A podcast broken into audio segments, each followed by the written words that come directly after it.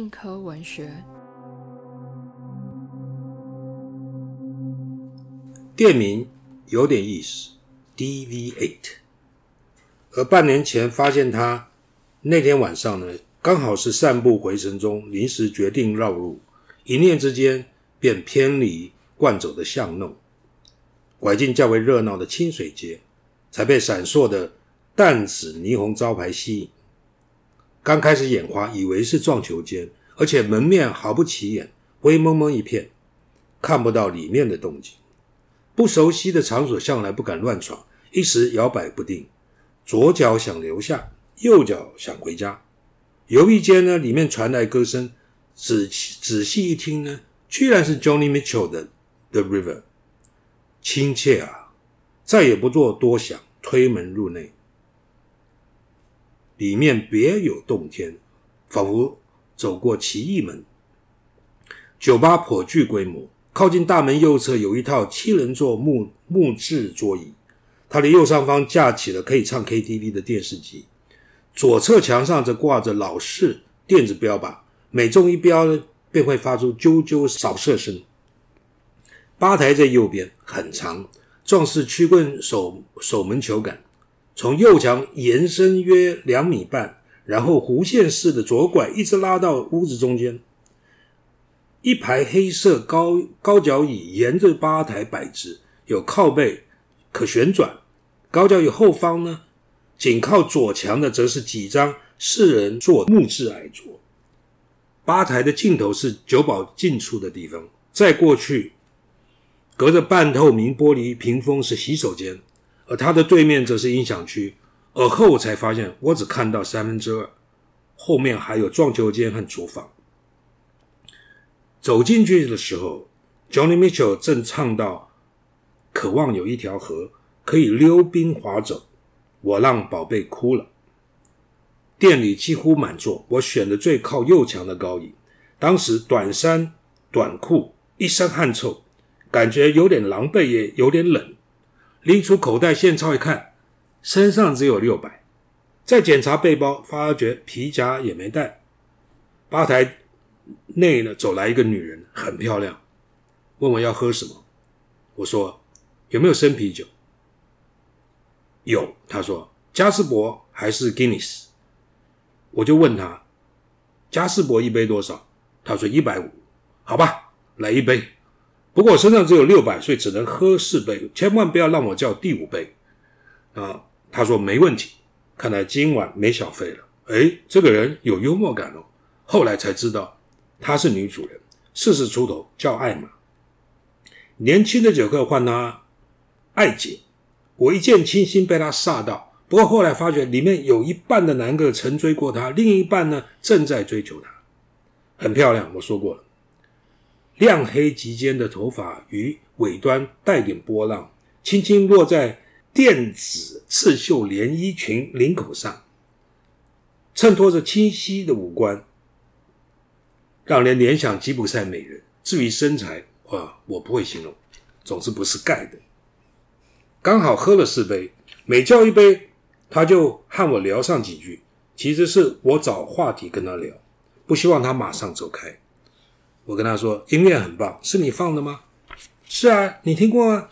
我就说 Johnny Mitchell 他能写能弹能唱，比比 John 比 John b y e 厉害多了。他说没错。我又说刚才那首 River 尤其美，里面有真实的爱情故事。他好像不是很有兴趣，但是礼貌的说真的。我就告诉他了，Johnny Mitchell 那时候才和 Graham Nash 分手，他们同居两年。Graham Nash 疯狂爱上 Mitchell，而且还为这个同居的日子写了一首歌，叫做《Our House》。Nash 很有才气，嗯，他本来是那个 The Hollies 的团员，后来呢和 Crosby、Stills 还有 Neil Young，哎，这时候艾玛打岔到说：“Neil Young 我知道，他们四个人呢组组团。”我说：“他们四个，他们的四重唱是一绝，现在看来算是绝唱。”艾玛突然有兴趣的问说：“那这两个人那么相爱，怎么会分手呢？”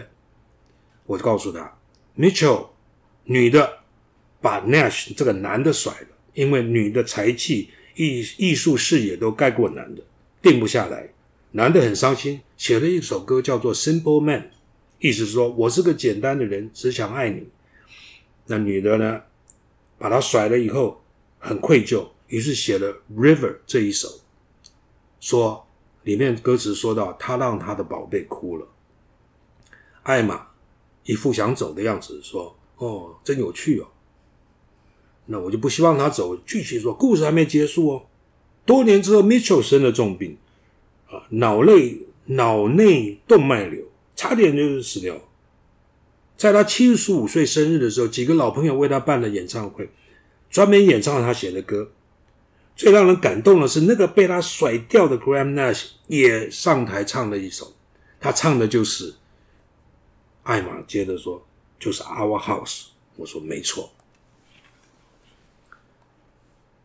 喝完第四杯时，他想请我喝一杯，我说不行，不能第一次见面就让他请客。毅然决然地从高脚椅站起来，对他说：“明天再来。”第二天再来之后呢，几乎天天来，仿佛意外的命定。DVA 成了我排遣长夜漫漫的去处，在那得势一些酒友，也接下了侦探生涯第四个案子。如今要我搬离淡水恐怕很难。DVA 好像好似生命的苗，让我只想停靠港湾，不再出航。白天大半在河边运动，累了坐就坐下来抽烟，看着来自各各地的观光客。这几年韩国游客变多了。到了晚上呢，就沐浴净身，穿戴整齐之后，便从真理大学后面的低矮公寓漫步来到清水街，走进 DV8。沐浴净身只只是为了以防万一，搞不好今晚就是走运的夜晚，谁晓？穿戴整齐乃是自比 Tennessee Williams 笔下的绅士访客，也同时呼应海明威认同的英雄气概。喝醉不是问题，重点在于醉的体面。我固定两个座位，生意好。艾玛没空理我的时候呢，我会。逝去的坐在最靠近音响区那张木桌，我称之为 B 座。一有机会呢，我就充当 DJ，播放自己带来的 CD。敢这么做是因为爱马默许，何况从来也没有人抱怨。生意清淡时，为了跟他聊天，我会像个盆栽一一样，把自己植在吧台正中的高脚椅，我称之为 A 座。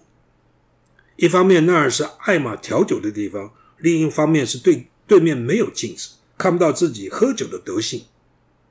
狡猾如我，总挑清淡的时光上门，霸占 A 座。